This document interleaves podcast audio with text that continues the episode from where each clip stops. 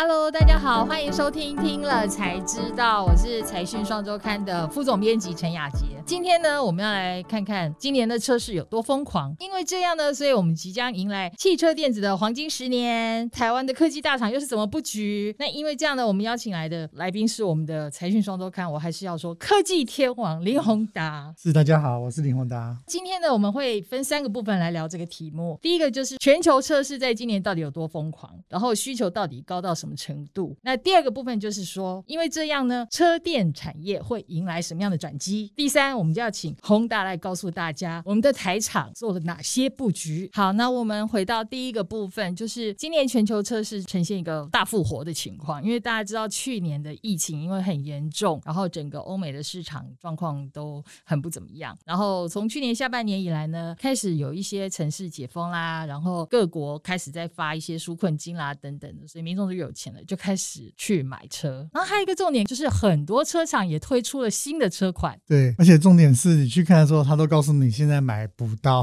嗯，真的。现在车是真的很热，对对对，而且是全球都很热。那这当然有几个原因，就是刚才我们前面讲了，因为疫情的关系，然后所以大家憋了很久，现在终于可以出门了，也还是为了防疫的一些考量啦，所以觉得说自己买车是最好的。另外一方面就是又有拿到了钱。嘛，还有第三个原因，就是因为其实现在整个趋势是不一样了，让大家觉得我买新车要想的更多，这就是我们的第二个重点了。就是现在呢，汽车产业也变得跟以前不一样。其实我今年有去高级的这个欧洲进口车看一下他们现在的状况，就发现现在的车呢，哇，真的跟手机越来越接近了。你可以跟车讲话，然后呢，现在的车呢，以前我们都看到指针嘛，对不对？嗯、现在的车的这个前面的荧幕，高阶车款全部都是液晶，全部都。都是液晶，然后触控之外，你还可以点上去触控，可以在上面做各种的指挥，甚至你还可以上去买东西。对，就是触控、声控，然后它变得真的很像你的一个行动装置。可是这个车子比手机的工作还要繁重哦。为什么？因为车子还有配 camera，说拍外面的这个交通号志。哎，如果时速六十，它拍到外面限速六十，它会提醒你。然后这个倒车啊，现在自动倒车、自动停车已经是很普遍的功能了啦。哦，其实从最早是只有自动刹刹车，到后来自动倒车，然后现在是自动停车了，但这样也不够看了。其实这个这一切呢，都要回归到就是一个大的趋势，叫做电动车。因为车子电动化了之后，我们现在把它的动力系统已经从过去是引擎啊、变速箱啊这样子的机械系统，变成是电动化了之后，才能够做得到让车子越来越聪明、越来越智慧化。那会让这个电动车突然之间变得大家都要这么做。一方面当然是因为刚才你提到了市场的需求。市场趋势就是这样，你车子不够聪明，人家根本不想买。我的功能比你多很多，那当然我的车一定比较好卖。这个当中也牵涉到，就是说是因为很多政府的政策都在推动这件事情。其实电动车为什么变成现在的主流？我有问过一个问题啊，我说：“哎，你们现在可以这个自动倒车、自动驾驶各种技术，汽油车不能继续用吗？”后来人家就告诉我说：“其实不行。你如果汽油车啊，从接受指令说‘哎，我要停车’到它真的停下来啊，这中间，因为它有很多机械装置，它可能会有三十到五十公分的差距。从停下来到真的停住，如果有五十公分的话，可能你就撞到人了。可是电动车的反应速度会更快，所以它可能只剩下零点几公分，就是它会更精确的，它很精准，去掌握到那个车子的行进间隔、距离、静止状态下它的任何反应。所以这一次哦，我们在讲到说好多缺货啊，晶片缺货，每天都看到这种新闻，影响到汽车。其实对半导体产业来讲，车子占它的营收是很少。的，但台积电可能只有四个 percent，可是你去看一台车哦，它可能以前就全部都是机械装置，后面变成五十个晶片控制，现在可能一百、一百五、两百，没有晶片的话，这车子还真的出不了。对，然后其实除了晶片，我觉得晶片毕竟大家在车子的结构上比较看不到，你光是讲一个汽车的镜头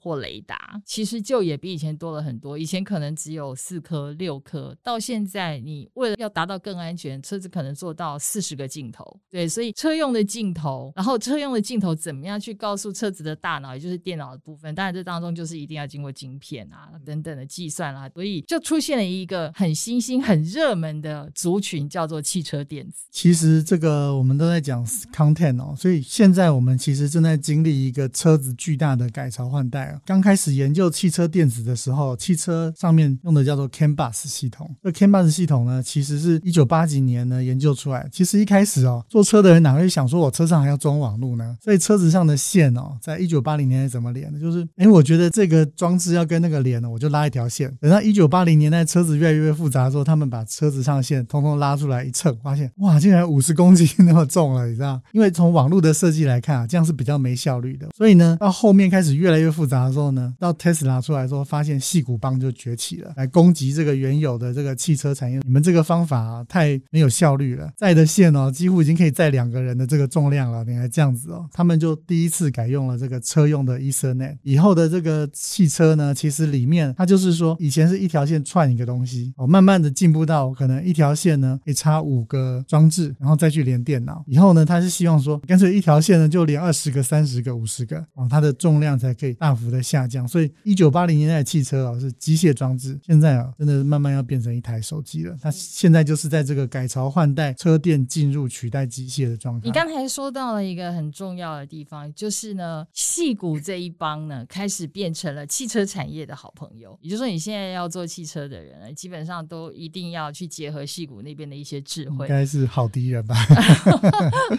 是车厂的的敌人啦，对，但是他们要进步，又不得不去追随他们，或跟他们合作嘛。那另外一方面呢，戏谷有另外一批好朋友，其实就是台湾的科技大厂。其实这个真的是一个很有趣的是。我们这次采访当中发现有两种论调，一种就是说，我们台湾没有 Tier One 的系统厂，那我们台湾你会很会做 PC，跟你很会做汽车是两回事啊，你怎么打得进去呢？这是一种说法。可是我们这次哦查了一下，发现哎很有趣哦，就是因为有这个矽谷跟车用这个原来车厂之间的这个竞争哦，开始大家都想要拉台湾了。其实台湾哦在很多地方哦，它的高科技是做到世世界市占率是很前面的。比如说我们的这个 Ethernet 晶片，那这个时候呢，B N W 就想要来拉我们的瑞昱，它是 PC 晶片的龙头。那另外呢，我们台湾其实在这个特殊的面板呢，其实在这方面是做得很好的。所以呢，我们刚刚不是讲说，哎，像特斯拉，像这个很多高阶的车款啊，它里面都已经改用全部都是很漂亮的液晶荧幕了。那里面很多是台湾做的，比如说友达、群创都做很多的汽车面板。归结出来结论就是，其实台湾只要在世界上做到顶尖的这种高科技的零组件哦，其实都会是车店的阵营哦，想要去争夺的对象。包括我们这个等一下会谈到像广达这些公司。就是现在汽车产业有三股很重要的造车的势力，一个除了就是我们所知道的传统的国际车厂，另外一个就是那种新兴起来的电动车的车厂，然后而且有自己制造能力。那最具代表性的就是美国特斯拉。那像中国那边的话，就可能有蔚来啊、小鹏啊这些公司。那另外还有就是没有制造能力的新创公司，基本上那我们的红海 MIH 就是跟很多这样的公司合作。但是总之，不管是这三方势力的哪一方，他们都会很需要台湾的资通讯产业的软硬体整合能力，才会变成说，在这一波汽车电子让台湾大出风头。其实现在大家知道几个比较知名度高的新的电动车的车款，或者是我们知道的智能车的车厂，背后都有很多台湾的科技大厂的影子。那刚才你第一个讲到 BMW 跟瑞昱的合作了，第二个我们就要来讲广达，它其实也是一个跟汽车大厂当中连结扎很深很久的一个科技厂了。我们刚刚跟大家讲了一个重点，你要看台湾的车店啊，我想因为车子有几个特性，它的安全性要求很高，它的制造要求也很高，它并不是说你有技术你就可以做得出来的，你还要所有的过程都要符合规范，你生产出来之后，你还要保证要有多久的库存。其实你要看找台湾车店的潜在龙头公司，它基本上会是要有规模的公司，它才负担得了。其实是广达在这一波里面，它非常的有企图心呢，它是要去攻电动车的心脏，智慧车的心脏，它不是要做电动车，它要做自驾车，而且呢，几乎重要的阵营哦，它都有插旗哦。啊，我们除了知道说，其实很久以前它就在帮 Tesla 做它最重要的这个控制电脑，之前在这个报章杂志都有很多的传言在讲说，广达的自驾车啊，在美国已经上路在试了。我们这次查了 AImotive 这个公司，一九年的时候，AImotive 发了一个新闻稿，说呢，它他跟广达呢进行合作，要采用广达的这个车用的伺服器哦，来作为它的自驾车的这个使用的东西。它为什么要选广达？因为它跟 Intel 跟这个 NVIDIA 都很熟。然后呢，广达其实这两年呢，在软体的能力上大幅的跃进，再加上其实 AMOTIVE 后面连接的就是 Sony。如果 AMOTIVE 做出来哦，很有可能 Sony 就一起哦，就直接应用在它车上，然后我们就可以做出自己的自驾车哦。所以各个阵营啊，其实广达不管是用合作还是用这个投资的方式，它已经建立了一个生态系了。后面紧紧扣连的就是说，它有强大的这个车用伺服器的研发跟制造的能力。如果这些公司哦，一下真的需要几十万台车用伺服器哦，恐怕也只有像广达这样的公司才能够做得出来。那其实这一次，除了我们知道，就是说资通讯大厂等等的，在车电这一块，很明显的已经有一些产品或一些成绩了。蛮特别的，就是刚好也就是在七月份的时候，台泥已经确定去可以完成了并购意大利的储能公司，它现在叫做 Nova。那这个公司它是全球第四大的储能系统。那台泥基本上很多公司。也都说，这个大概就是台湾打入电动车另外一个很重要的核心，叫做电池这一块最大的希望了。我们知道说他在台南盖了一个 Giga 的这个生产的规模的这样子一个厂了。我想他已经布局了很久，就是在电动车出来之后，其实未来的储能也是分散化的。不管你是储能还是电动车微电网的趋势哦，一定会发生。我想台泥他在转向绿经济的这一块啊，他就很早就布局了这个。那未来都是这种再生能源，我用太阳能的时候，其实很有可能就是太阳能发的电呢，我就储在不管你是车子还是这个小型的储能装置啊，这一区就可以慢慢的减少你对大型电网的依赖。我想能源他们是看好这样子的需求，所以投资了非常大量的这个生产的规模在这里。对，所以可以看得出来，因为现在很多的单位预测就是大概在二零三零年，也就是十年之内，电动车占整个新车销售市场的占比。就可以超过五成，可以达到一个绝对多数这样子规模。然后刚才我们有讲到很多国家的政策，大家都已经很明确的要求燃油车要退场的时辰都定出来了。接下来就是这些车厂的对应，就是新的一个产品计划呢，全部都是电动车的计划，所以必须要转向和电力电子的供应系统最熟稔的厂商，也就是台湾的供应链做更强烈的结合。好啊，那我们就非常谢谢宏达今天来跟我们分享。为什么汽车电子接下来是黄金十年？这当中其实我们都看得到台湾厂商的身影了。非常谢谢大家收听今天的节目，也谢谢宏达的分享。那刚好现在就是我们的周年庆的时候喽。那 YouTube 的朋友，请不要忘记按赞、订阅和分享。Podcast 要给我们五颗星的回复，听了才知道。我们下次见，拜拜。